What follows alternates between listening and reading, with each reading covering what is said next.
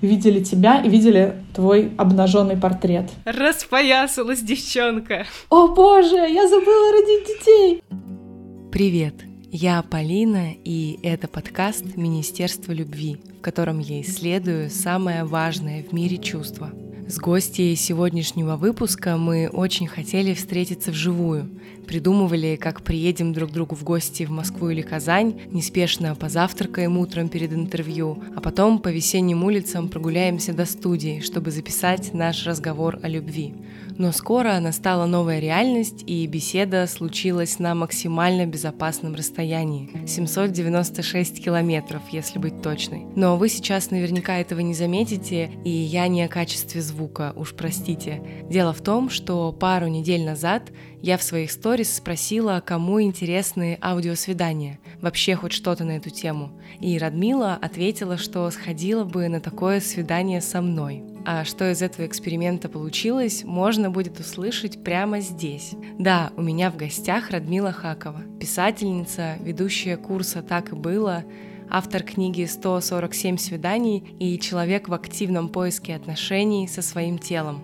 Этот эпизод снова выходит при поддержке бренда нижнего белья «Ближе», и сейчас его основательница Женя Карпова сама расскажет, почему так верит в свое дело и на какие ценности опирается.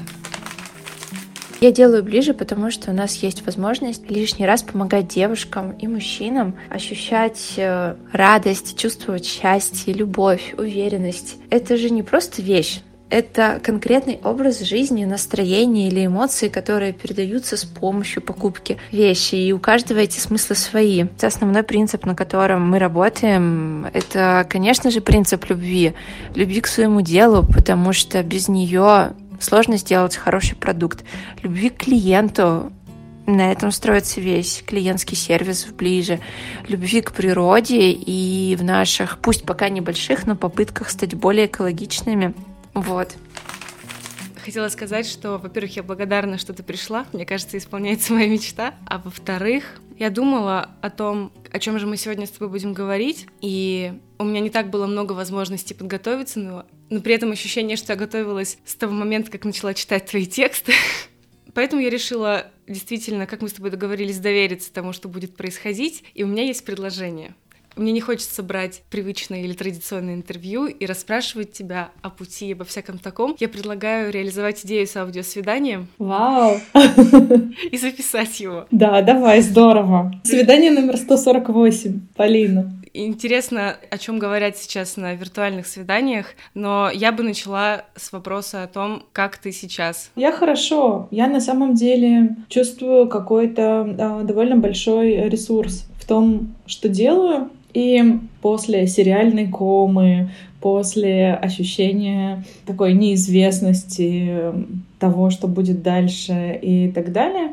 Потому что первые две недели было вообще непонятно просто, ну, что происходит, э, там, как быть, как жить, куда жить. После этого всего ну, у меня отменились, как у всех, понятно, планы, командировки. И я думала, что делать, и решила перенести его в онлайн и предложила своим друзьям, кого может поддержать работа с текстом, кому, кому вообще нужен текст, пройти этот курс э, бесплатно. И кроме учеников, которые пришли учиться, потому что собирались прийти, присоединились еще мои друзья, несколько человек, человек сто на самом деле, чему я очень рада. Курс получился таким поддерживающим, по обратной связи, потому как я чувствовала, наблюдала это, и потому какие тексты писали. И я очень довольна тем, как он прошел. Я нашла в этом для себя ресурс в том, что я поддерживала других, и самой как-то немножко понятнее стало, как будто бы, что делать. Потому что когда ты не знаешь, что делать, и другие не знают, что делать. Это... Вы все вместе не знаете, да, что делать. Пытаетесь придумать. Это вас как-то объединяет, это состояние общее. И ты такой говоришь, а что если мы сейчас вспомним лучшие моменты детства? Сядем на берегу озера воспоминаний с этой удочкой, это цитата одной из участниц, и постараемся найти что-то, что-то в детстве, что мы хотим взять с собой, что-то, что мы хотим запомнить через текст, записать и так далее, и так далее, и так далее. Ну, ты Ты была на курсе, поэтому ты знаешь, как это. Поскольку мы начали уже о нем говорить, я позволю себе тоже вставить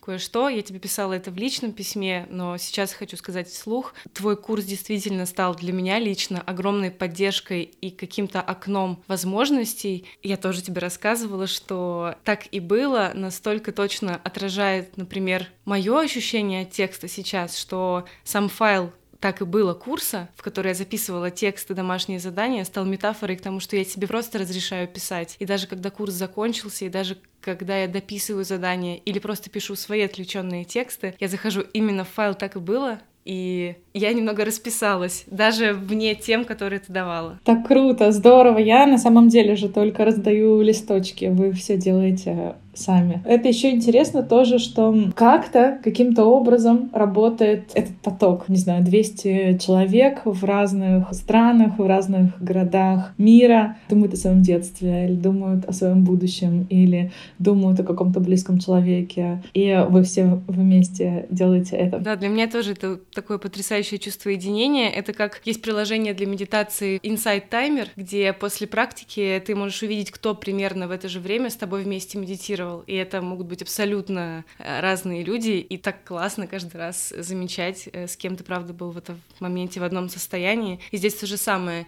с текстами, и здесь то же самое происходит вот с нашим к себе нежно, когда мы это проводим, ты тоже участвовала, поэтому, возможно, почувствовала, когда люди с абсолютно разным бэкграундом, и уже сам факт их в этом связывает. Да, это так, но мне, кстати, было очень интересно тоже в этом, в этом опыте, к себе нежно. И я почти не говорила там, если ты... Э, но ты часто улыбалась. Я улыбалась, да. И э, я написала там письмо себе, короткое, несколько поддерживающих предложений. И это письмо мне захотелось потом написать э, всем остальным, и я сделала это, поделилась. А может быть, ты зачитаешь то, что ты написала? Я написала, ты сделала достаточно, ты не обязана совсем справляться. Ты можешь просто жить и любить, и этого хватит. Мантра такая и пожелание себе. Да, и знаешь, я чувствовала в начале карантина и чувствую сейчас тоже, как, как много людей от себя даже не ждут, а просто требуют. Какой высокий уровень самокритики, и я бы сказала, что люди даже проявляют жестокость по отношению к себе, и в себе я тоже это заметила, да. И все время кажется, что ты делаешь мало, ты можешь делать больше, ты ленишься, у тебя очень много возможностей, ты очень мало и плохо их используешь. Ты плохой автор, плохая ведущая, плохой кто-нибудь еще, плохой друг, сын или плохая дочь, плохой родитель и так далее, и так далее. И как будто бы вот прямо сейчас на этом карантине эти отношения, такое отношение к себе, как будто бы берет какой-то разгон, потому что ты такой, блин, да у тебя куча времени, come on, тебе не нужно никуда ехать, Тебе не нужно тратить время на дорогу, особенно если ты в Москве, да, сколько освободившегося времени. И как ты его расходуешь, ты худеешь, не худеешь, ты учишь языки или не учишь, что ты сделал, ты перепридумал бизнес или что-то перезапустил. И э, я этого слышу прямо сейчас очень много, и мне жаль. Прямо сейчас я перестала так разговаривать с собой, внутри. Но говорила в самом начале? Говорила, да. Я говорила и до этого говорила периодически. И как будто бы все время не хватает какого-то внешнего подтверждения тому, что ты делаешь много. У меня есть любимый друг Вовка, с которым я когда говорю раньше, там, да, я говорила так, слушай, мне кажется, я этим летом вообще ничего не сделал. Я, я говорю это не как запрос Вовки, а как статус, да, состояние. И Вовка говорит, в смысле? Ты очень много работаешь, Радмила, ты сделала это, вот это, и вот это. И он просто начинает мне рассказывать сам, что я сделала а, этим летом, ну, тем, да. И я такая, о, действительно, вот этого вот какого-то просто, может быть, внимательного и уважительного отношение к себе. Я желаю всем и себе тоже. Спасибо, что ты об этом говоришь и так подробно, потому что сейчас, поскольку мы на аудиосвидании, а не на записи интервью, я тоже поделюсь своим происходящим. Ты права в том, что вот эта жестокость по отношению к себе, она правда приняла разгон, например, сейчас там, это момент уязвимости для меня, но я скажу, что в этом приближенном контакте с собой за последний месяц поняла, насколько жестоко я к себе отношусь. То есть я была до этого в очень ресурсном состоянии, и моя эффективность, которую я от себя ожидала, помогала мне к себе хорошо относиться, себя одобрять, себя любить. Но сейчас вот это постоянное внимание во внутренний мир открыло мне много чего, к чему я даже не была готова, если честно. Глубинные процессы обостряются, и мне сейчас совершенно точно тяжело себя любить, уважать, жалеть, хвалить за то, что я делаю, как мне кажется, очень мало. Хотя буквально сегодня утром мы говорили с мужем об этом. Он мне приходит со статистикой моего подкаста, говорит, Полин, у тебя в два раза все выросло за последний месяц. Как раз я готовилась к записи с тобой, думая о том, что я просто ужасный автор, что я никакой интервьюер и продюсер и вообще. Удивительно, да, что нам нужен кто-то а, снаружи, кто скажет нам, что мы молодцы и покажет нам, почему, докажет нам. Нам нужно не просто знать это, нам нужны доказательства того, что мы, а, того, что мы молодцы. Я помню, что я когда работала в Никола Ленивце, и э, жила там три года, ну, в, в теплое время года, а в холодное мы уезжали в Москву, в московский офис. Там живет постоянно а, Вань Полийский, куратор, и сын художника Николая Полийского, сооснователя Никола Ленивца. И ты через три года где-то там э, мы шли с Ваней по дороге, по деревенской говорили, и а, в какой-то момент я просто заплакала, и он такой, что случилось? Я сказала, слушай, я приехала сюда, в Никола Ленивец, чтобы сделать ему коммуникации а, этому проекту. Сделать сайт, мобильное приложение, социальные сети. И прошло три года, и я сделала, ну, какие-то другие разные вещи, но я до сих пор не сделала классный сайт. Такой, подожди, ты плачешь, потому что ты не сделала сайт Никола, Никола Ленивцу таким, каким хотела. Я правильно тебя понимаю? Я такая, да, я, я поэтому плачу. То, как он это заметил, это было ну, э, для меня таким сообщением о глупости, э, как бы об абсурде просто происходящего. И я э, тогда, наверное, первый раз заметила, то для того, чтобы себя любить, нужно, наверное, нужно что-то больше, чем просто быть довольным да, собой. Это какое-то какое сильно более глубокое чувство или состояние. Но для того, чтобы уважать себя, достаточно много работать. И поэтому, в том числе, мы делаем это, потому что это решение нам помогает. И мы такие, ну ладно, как бы любить, э, там как-нибудь еще подумаем и посмотрим, но уважать-то я себя могу, вот э, какая я молодец, вот как много работы я делаю. Да, это какой-то интересный конструктор чувств. Я вот, кстати, сейчас, пока ты говорила, подумала, что я сейчас люблю себя, но вместе с тем я очень многого от себя требую.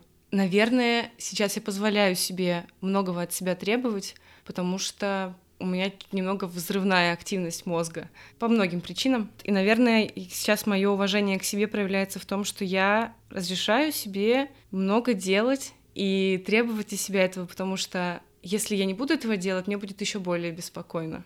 Хотя это может звучать несколько абсурдно со стороны.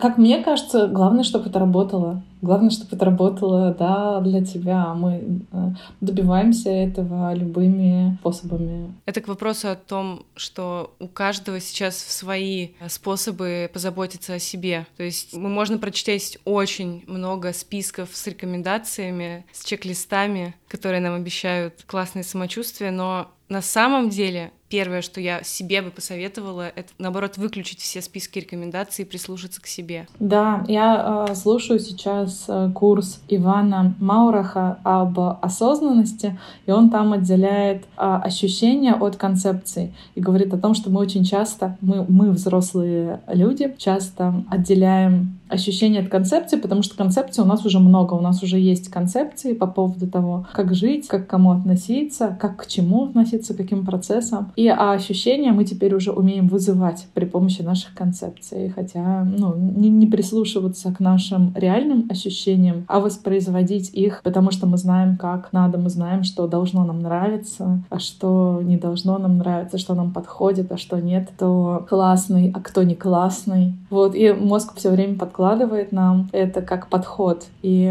как будто бы места для ощущений просто не остается потому что ощущение подтягивается под эту концепцию. Такой интересный, как мне показался, взгляд на это. Что думаешь? Вот сейчас, ну, видимо, происходит это расщепление связки между ощущением и концепцией, потому что мы встречаемся со своими настоящими ощущениями, и иногда бывает страшно их увидеть и сделать, дать им право существовать в том виде, в котором они есть. Наверное, не буду конкретизировать, как это у меня происходит, но я вижу, что в некоторых ощущениях у меня самой себе нет доверия. И сейчас, видимо, время, чтобы это доверие взрастить, чем я и занимаюсь каждый день. Один мой друг часто мне э, говорил, что ты взрослеешь по-настоящему только тогда, когда у тебя появляются свои дети. И он говорил, что ты просто сейчас мыслишь как, как невзрослая. Ты сейчас ведешь себя, думаешь, как будто бы тебе пять лет, думаешь только настоящем, и что тебе нужно родить ребенка для того, чтобы понять, что такое быть взрослым человеком. Но так как он не мог мне в этом помочь, я решил отложить мысли об этом на, на попозже. Если честно, я не могу сказать, что рождение ребенка как факт сделало меня взрослой. Целом, наверное, сама моя мысль и идея, что я могу родить ребенка, и желание, и решение это сделать. Вот, наверное, тогда я какой-то процесс взросления начала сама с собой, потому что впоследствии я приняла следующее решение, довольно глубокие и смелые. Но сейчас я наоборот, как будто пытаюсь вспомнить, в том числе благодаря твоему курсу, кстати, про то, что значит быть не взрослой, а ребенком и увидеть вот этого своего внутреннего ребенка, дать ему голос, право и, конечно же, прекрасная возможность и тренажер для этого общения с моим ребенком, с которым мы постоянно теперь вместе и в очень близком контакте. Я когда писала книгу «147 свиданий» и путешествовала раз в месяц, а, меняя страну, мне написал в какой-то момент мой друг Глеб, и он написал, слушай, ты ничего не забыла? Я такая, чего? А чего я забыла? Он такой, а ты не забыла родить детей? Я такая, о боже, я забыла родить детей! И нужно срочно догнать это. Я действительно для себя этот этап в какой-то момент э, схватила за хвост, как почти э, пропущенный. Не потому, что у меня меня есть концепция child-free или еще что-то, а просто как пропущенный, потому что я его проскочила там, да, я... У меня есть любимое место, в которое я приезжаю, место, где живут мои родственники, оно ближе к Уралу, и там очень красивая природа, и мой э, дядя Булат и моя тетя Миля за время, пока я строю карьеру, кавычки я показываю сейчас, да, этого не будет слышно, ту я уточняю, за время, пока я строю карьеру, они построили огромный дом, воспитывают четверых детей. И, ну, то есть они построили семью, они построили дом, они построили какой-то, ну, уклад э, своей новой, общей, теперь уже семейной жизни. И когда ты приезжаешь туда, ну, я приезжаю туда раз в полгода или раз в год, я вижу, ну, что это такая, это большие довольно шаги. Я была в прошлый раз, и ребенок еще не говорил, а теперь э, она уже говорит, а она еще не ходила, а теперь она уже бегает, еще не было второго этажа у дома, а теперь он есть. То есть я вижу эту динамику, я такая, вау, круто! Возможно, я прямо сейчас пропускаю что-то важное. Ну, то есть я, я вижу, как это происходит у близких мне людей. Я понимаю, что мой фокус, он, ну, в, в то время был на другом. Да, сейчас ситуация изменилась, но тогда это было интересно заметить, как какие-то очень близкие примеры, когда ты видишь их прямо вот, ну, возле себя, и когда ты видишь, как это... А и дети, они так быстро растут, это потрясающе. То есть, и я вижу, как мои друзья похожи на своих детей. И я понимаю, что это наоборот, что это дети на них похожи. Но нет, мои друзья похожи на своих детей. Ведь своих друзей я знаю дольше, а дети — это новые люди, они появляются невероятно. А по поводу ощущений, когда ты говоришь, что вот твое взросление началось тогда, когда ты поняла, что ты можешь родить ребенка, я думаю еще про возможности тела. Я как-то читала у Вики Боярской пост, и он очень меня сильно тронул этот текст. Вика фотографировала свой живот и писала о том, что какие претензии у, у нас к своим телам и у общества к тому, как должен выглядеть живот женщины, да, живот человека. Вообще-то говоря, это тело произвело нового человека с позвоночником, с глазами, ресницами, с ушной раковиной, с внутренними органами живого он родился, и это ли не космос? И так ли уж важно прямо сейчас, какой формы этот живот и сколько времени ему нужно для того, чтобы восстановиться после этой огромной работы. И я думала, вау, у меня это в том числе повлияло не только на мое отношение к материнству, как э, к процессу, к которому я готовлюсь, но и также повлияло на мое отношение к телу, но сделало его сильно более уважительным. Я стала смотреть иначе и на свое тело тоже. Потом, вау, ты можешь произвести человека, ты можешь это сделать, этот человек может вырасти внутри тебя, да, и родиться. Мне очень знакомо и понятно то, что ты говоришь, и в моем случае сам процесс становления материнства, сопутствующих выводов помогли посмотреть на свое тело чуть иначе. Я недавно перебирала архив фотографий, где мне 18, и на этих кадрах прекрасная, красивая, молодая, стройная девушка. Но я помню, как я сама относилась я помню свое отношение в тот момент. Я считала себя дико неуклюжей, неловкой, толстой. Все время сидела на питьевых диетах во время экзаменов и срывалась на пельмени и сникерсы по ночам. И такое было довольно долго. Я была на пороге пищевого расстройства. Определенные вещи помогли мне не упасть в эту яму, и в том числе встреча с мужем в нужный момент. Но именно процесс восстановления после родов и наблюдение за этими медленными переменами, сколько мое тело способно вынести, выдержать и сделать даже уже после беременности, даже когда ты валишься с ног, оно продолжает меня держать, продолжает кормить ребенка. И удивительно, мы много об этом говорили с Леной Боровой, когда я ходила к ней на канал «Мать года», и мы там обсуждали чуть другую сторону телесности, чувственность. Ну и это тоже помогло как раз вот само уважение к телу как к прекрасному воплощению меня в этом мире помогло мне получать больше удовольствия вообще от соприкосновения с окружающим миром через тело, через кожу, через все возможные рецепторы. Я проходила э, челлендж по самоотношению у Люси Жариковой, и мне, правда, это помогло свое отношение к телу немножко изменить, посмотреть, э, посмотреть на него иначе. И там были такие простые упражнения, если ты помнишь, э, селфи, которые нужно было делать каждый день, и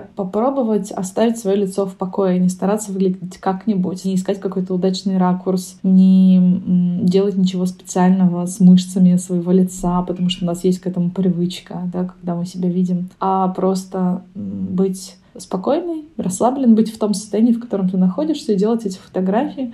И за две недели этих селфи я привыкла к тому, как я выгляжу. И это невероятно. А, это так просто и э, так невероятно на меня сработало, что я такая, вау, да, ну я, я выгляжу так, это я, окей, и все. И еще один опыт у меня случился интересный в прошлом году, летом. Художница Алиса Сафина приезжала в Казань. Она сейчас живет в Москве. И она писала портреты десяти женщин разных, разного возраста, профессий, форм, интересов. Это были в большинстве своем обнаженные портреты, то есть нужно было позировать обнаженный. И это был первый раз, когда я разделась перед чужим человеком, перед неблизким мне человеком, перед художником. И я никогда до этого не фотографировалась обнаженной, никогда не позировала. И мы э, в это время, пока написала портрет, написала там в в здании старой пожарной Каланчи, кирпичное здание с огромными окнами, высокое. Там была стройка, она курила,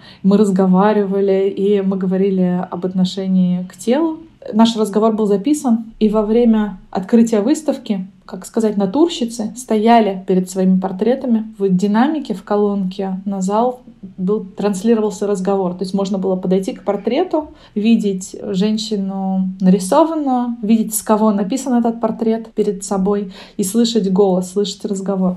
Было лето, было жарко. Я стояла в брюках, в майке и в пиджаке. И это было такое, ну, как можно сказать, перформанс, потому что зрители подходили, они окружали тебя, слушали, как ты говоришь о своих отношениях с телом, видели тебя и видели твой обнаженный портрет. И, наверное, сравнивали, смотрели, что ты чувствовали в этот момент, ты что-то чувствовал в этот момент. И мне было очень жарко пиджаке летом там стоять. Было неудобно. И я такая, ну вот, так жарко, конечно, сейчас стоять здесь, но у меня же полные руки, и я буду чувствовать себя не, неудобно и некрасивой, если я сейчас сниму пиджак. Я буду чувствовать себя неудобно, если я сниму пиджак. Я такая, come on, ты стоишь перед твоим портретом, на котором ты обнаженная, и ты уже здесь, и тебе не, и так неудобно стоять здесь, и еще тебе жарко, и еще это проект об отношениях с телом, и просто сними пиджак. И я сняла этот пиджак, и мне было э, тревожно, мне было горячо в голове, если говорить о каких-то физических ощущениях. Но ничего не произошло, Полина. Ничего, ничего больше. Никто не бросил в меня камень, никто не сказал, фу, какие толстые руки, никто, никто не отвернулся, никто не ушел даже в этот момент.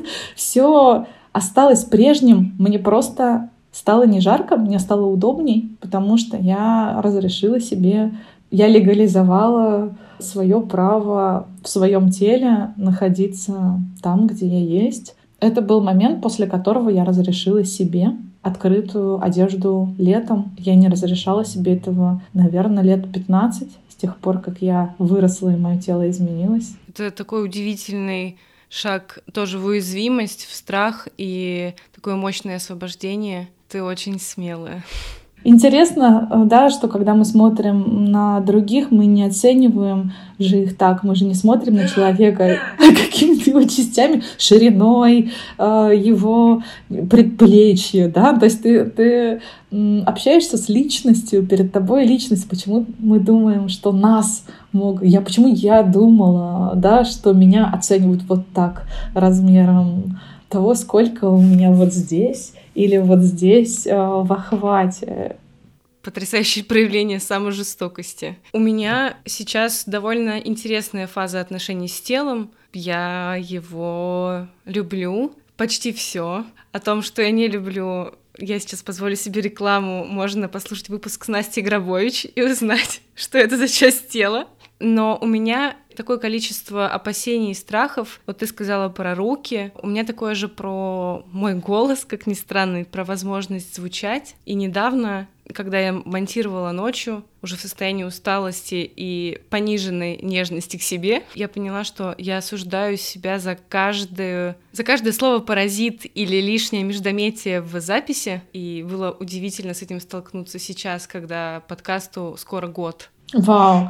И никогда не знаешь, да, что там, с какими демонами кто сражается внутри, потому что, ну, для меня это, конечно, абсолютный э, сейчас шок. Но э, это правда так, это мы, мы изнутри себя как-то иначе все это воспринимаем, чувствуем, потому что там же со мной в этой пожарной каланче, на этой выставке, на перформансе Алисы Сафиной стояла на мой взгляд, абсолютно безупречная девушка, просто божественной красоты. Она была стройная, она э, была такая скуластая, с большими глазами. С... Ну, то есть в ней было просто в ней все было просто восхитительно, как если бы мне можно было в магазине пойти и купить себе э, оболочку или тело, я бы выбрала это, потому что она просто как богиня. И она стояла в, тоже в вязаном каком-то кардигане сверху.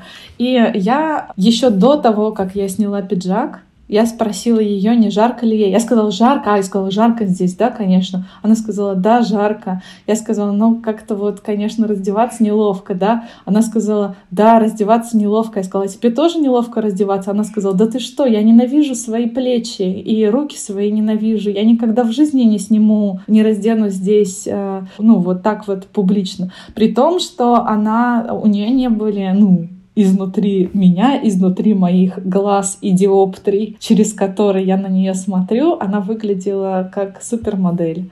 И что совсем не значит, что если, например, я буду весить меньше на 10 или 15 а, там, кг, это не значит, что я буду чувствовать себя идеальной, да, или там мне также абсолютно непонятно и, наверное, не может быть понятно, какие у тебя вообще могут быть вопросы к твоему телу, потому что я вижу тебя, я вижу тебя на фотографиях, и ты очень смело ведешь э, свой аккаунт и проявляешься там, ты очень открыта, и там очень красивые фотографии, очень красивые тебя. И ну, для меня каждый раз это загадка, когда кто-то, кто кажется мне невероятно красивым, говорит о том, что у него есть вопросы к, к себе. Вот, ну, ну не все, но вот, ну кое-что, вот мне все равно не нравится, да, вот такое Притом я уверена, что у тебя свои внутренние процессы, например, там со своими текстами или с, со своим талантом есть, о которых никто не знает и, возможно, даже не узнает.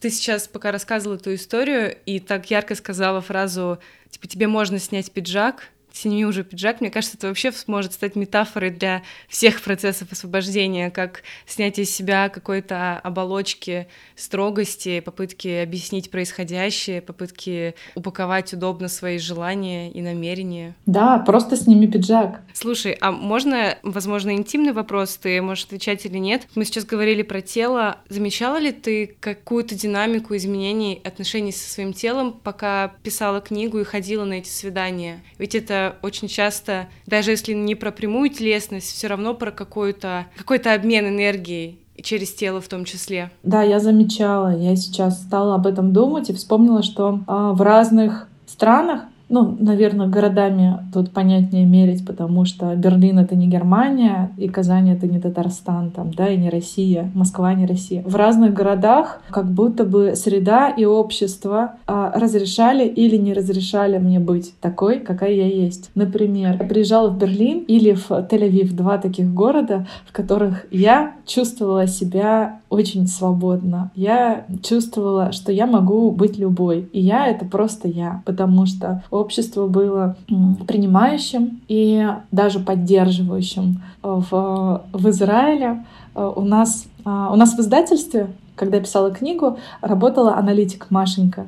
И Машенька, она из Израиля, и она рассказывала, готовила меня к Тель-Авиву. И она говорила, слушай, у нас вообще тут у всех как бы женщин в, женщин в Израиле все нормально с чувством собственного достоинства. И какая бы ты вообще ни была, и а, ты никогда не позволишь там, ну, не знаю, не допустишь сексизм в, свое, в свой адрес или еще что-то. Но она так обобщала, и я потом поняла, о чем она, когда приехала в э, Тель-Авив.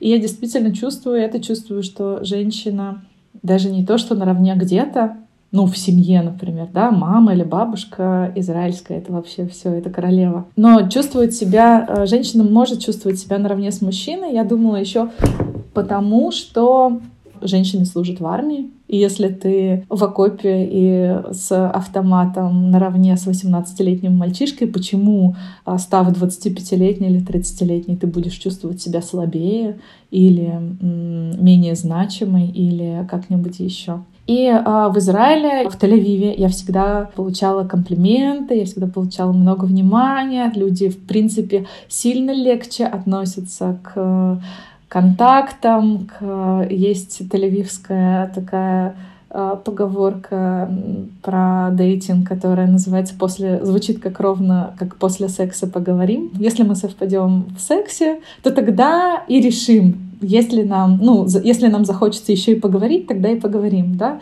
И там, ну, в принципе, свободней, как мне э, это кажется, вообще все, что я говорю, это мне то, что мне кажется, да, не без претензий на истину. Проще отношение к физическому сближению, секс больше как вид досуга.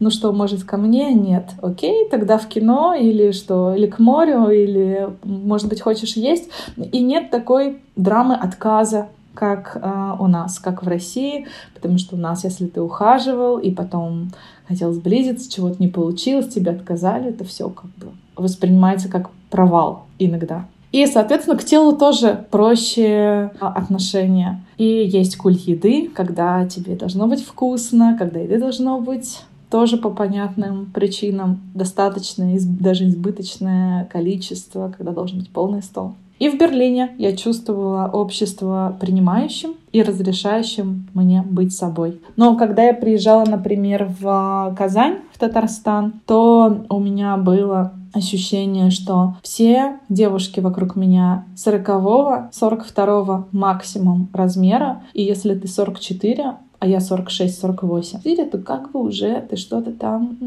ленишься, может быть, запустила себя, да, что-то там расслабилась, не следишь за собой, не заботишься о себе.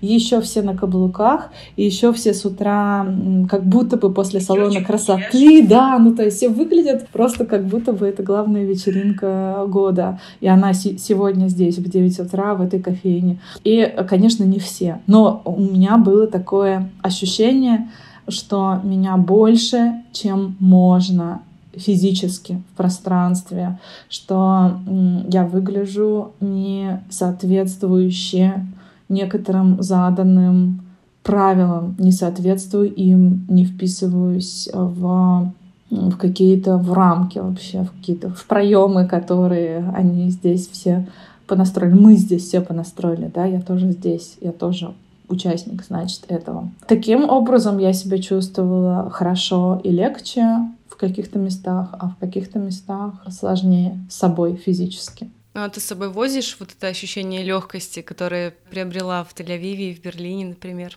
А его далеко не увезешь на самом деле. Оно, ну, скорее такое, как бы, как э, свет, который включается, когда ты входишь. Заходишь. Да, призем... когда самолет приземляется в а, аэропорту в Бенгурионе.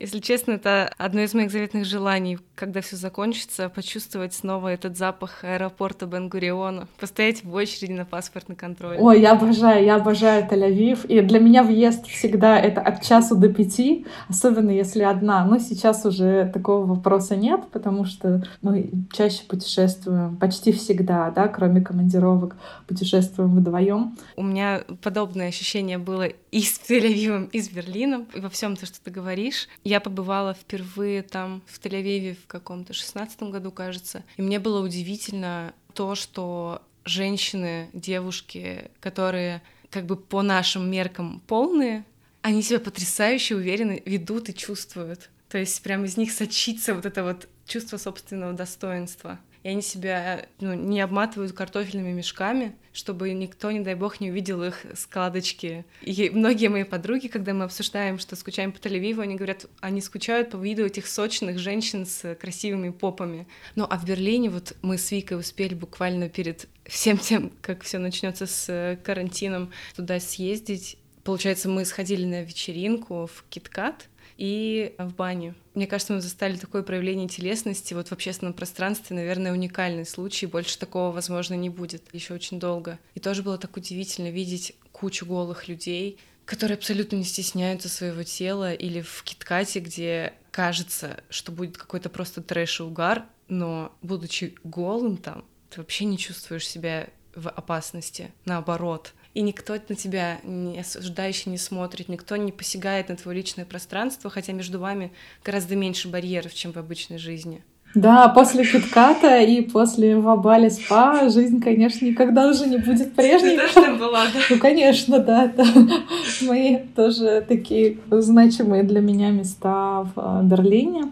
И, и Киткат, и Вабаля, потому что, ну, в Киткате на вечеринке. Я тоже была на большой и классной вечеринке. Стояли в очереди. У людей были очень красивые, классные костюмы. Кто-то был в костюме ангелов. И крылья были из пластиковых бутылок огромные, такие там двухметровые. Первый раз в жизни на хорошей вечеринке в Берлине в клубе KitKat, потому что там тоже бывают разные. Я первый раз так близко и так концентрированно почувствовала просто, что мы все очень разные, и это окей, и все нормально с этим, что ты любой, и, и другой тоже может быть любым.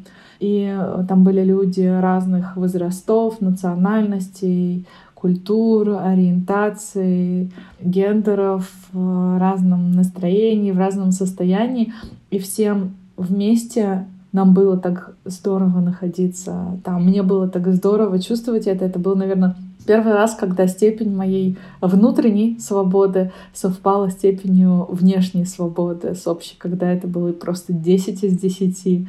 И после этого, конечно, очень сложно себя запаковать обратно или принять, что ты должен быть запакован или что твое тело не имеет права быть таким, какое оно есть. А если оно такое, то ты должен его спрятать, а, чтобы никому другому не было неприятно из-за этого. Или что если ты отличаешься от других или чувствуешь себя другим, что ты тоже должен это прятать, это почти почти невозможно принять после Берлина. И в СПА где чаще всего это общие общественные бани, где и мужчины, и женщины вместе, и в этом нет никакой эротики, да, и в этом нет никакой сексуальности, это просто тела, им все голенькие, чистые и сияющие в лунном свете, как пупсики, и, и очень красивые, и все такие разные. И когда я в первый раз попала в Берлине в баню, в такую общественную, э, это было спа,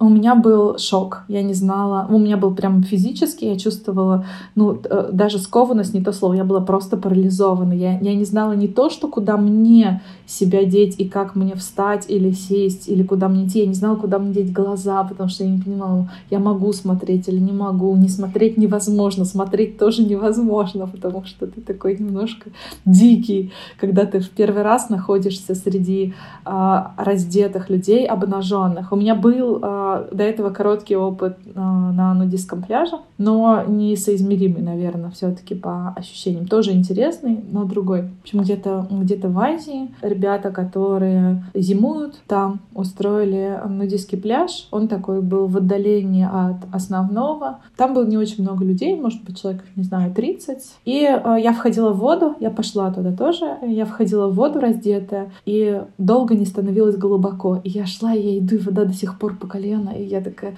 я немножко спешу, но как бы не слишком заметно, чтобы не было видно, ну, как-то стараясь, уже после того, как ты разделся уже, ты стараешься как-то теперь скрыть и запаковать это свое смущение там, да, или стыд. И на это тоже ушло какое-то время, прежде чем я разрешила себе просто быть.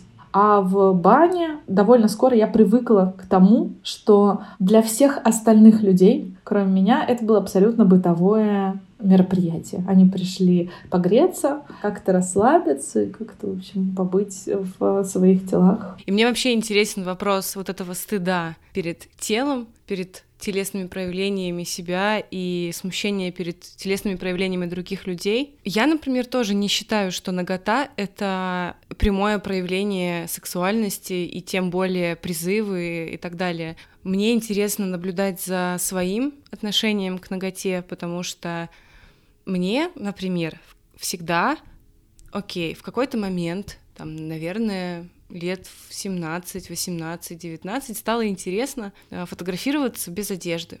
И очень долгое время я себе не разрешала это делать. Я даже не разрешала сама себе делать селфи. Ну, в смысле, просто делать селфи э, сама с собой дома. Я уже осуждала себя за само желание сфотографировать себя, например, в ванной, или просто голой в зеркало, или просто себя на балконе летом дома. Но потом стала это делать, и дошла, докатилась до того, что в Инстаграм себя выкладываю голой. Распоясалась девчонка.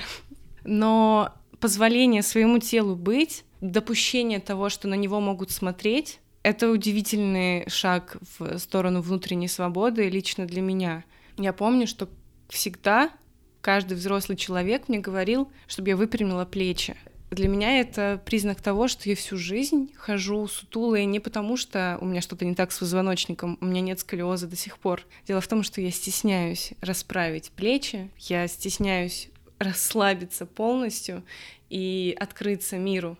Мне хочется спрятаться в картофельный мешок, чтобы меня никто не видел, не дай бог, не закидал помидорами или тухлыми яйцами, не выпячиваться. И вот это вот желание, хотя вряд ли это можно назвать желанием, это привычка не выпячиваться и в плане тела, и в плане голоса, и мыслей, и всего такого, наверное, одна из э, главных вещей, с которыми я работаю.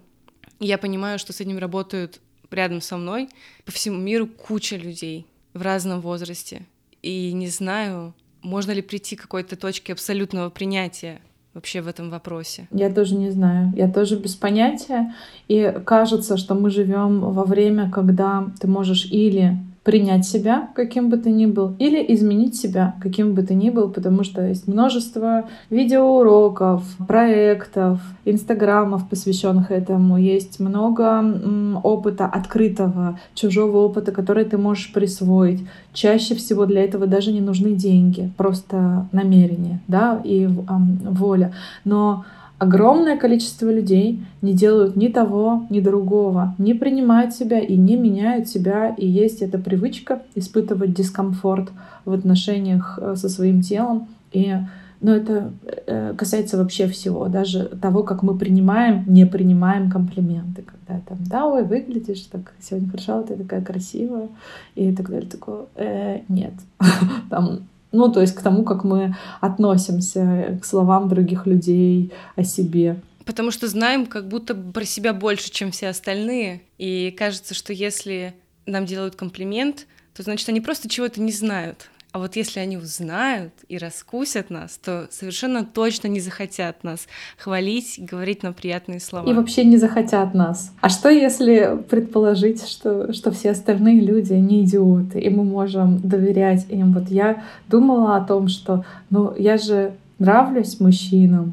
там, да, и женщинам тоже нравлюсь. Я почему-то нравлюсь им вот э, такая. Я могу снять пиджак, и я продолжаю им нравиться. И от того, что они увидели, что у меня, не знаю, шире э, там руки, чем я хотела бы, чтобы они выглядели, а они не меняют свое отношение ко мне. Да, и может быть, э, другие видят нас тоже как-то объемнее, чем просто в, в размере да, а куда-то еще, в глубину, может быть. Я обычно под конец спрашиваю своих гостей о том, что бы хотелось сказать в качестве напутствия слушателям. Может быть, есть какая-то самая важная мысль, которую хочется поделиться и сделать ее слышимой. А мне хотелось бы вернуться к той мысли, которую я в самом начале уже озвучила, и к тому письму, к тем словам, что я написала себе на хэппининге к себе нежно. Ты делаешь достаточно. Ты не обязана ни с чем справляться все время. Ты можешь просто жить и любить, и этого хватит. Спасибо, что послушали этот выпуск. Если вам хочется поделиться впечатлением или каким-то инсайтом о нем, вы всегда можете оставить отзыв в приложении, в котором слушаете подкаст, отметить нас с Радмилой в социальных сетях и отправить ссылку своим близким. А поддержать меня финансово можно на Патреоне, подписавшись на небольшой регулярный донейшн или сделав единоразовый перевод. Ссылка в описании выпуска и благодарю тех, кто уже является моим патроном. И напоследок еще момент. Вы наверняка слышали о хэппининге «К себе нежно», который мы делаем вместе с Викой Приваловой. Хочу поделиться с вами анонсами ближайших событий. Например, 10 мая случится онлайн-бранч. Проведем мы его вместе с кафе Флора Fauna, а еще презентуем специальную ароматическую свечу к себе нежно, которую создали вместе с проектом Пурпур. Пока такой формат доступен только для Москвы. А 17 мая снова пройдет большой показ хэппинингов, в котором можно принять участие из любой точки мира – все детали вы также найдете в описании выпуска или моем инстаграме. Пока!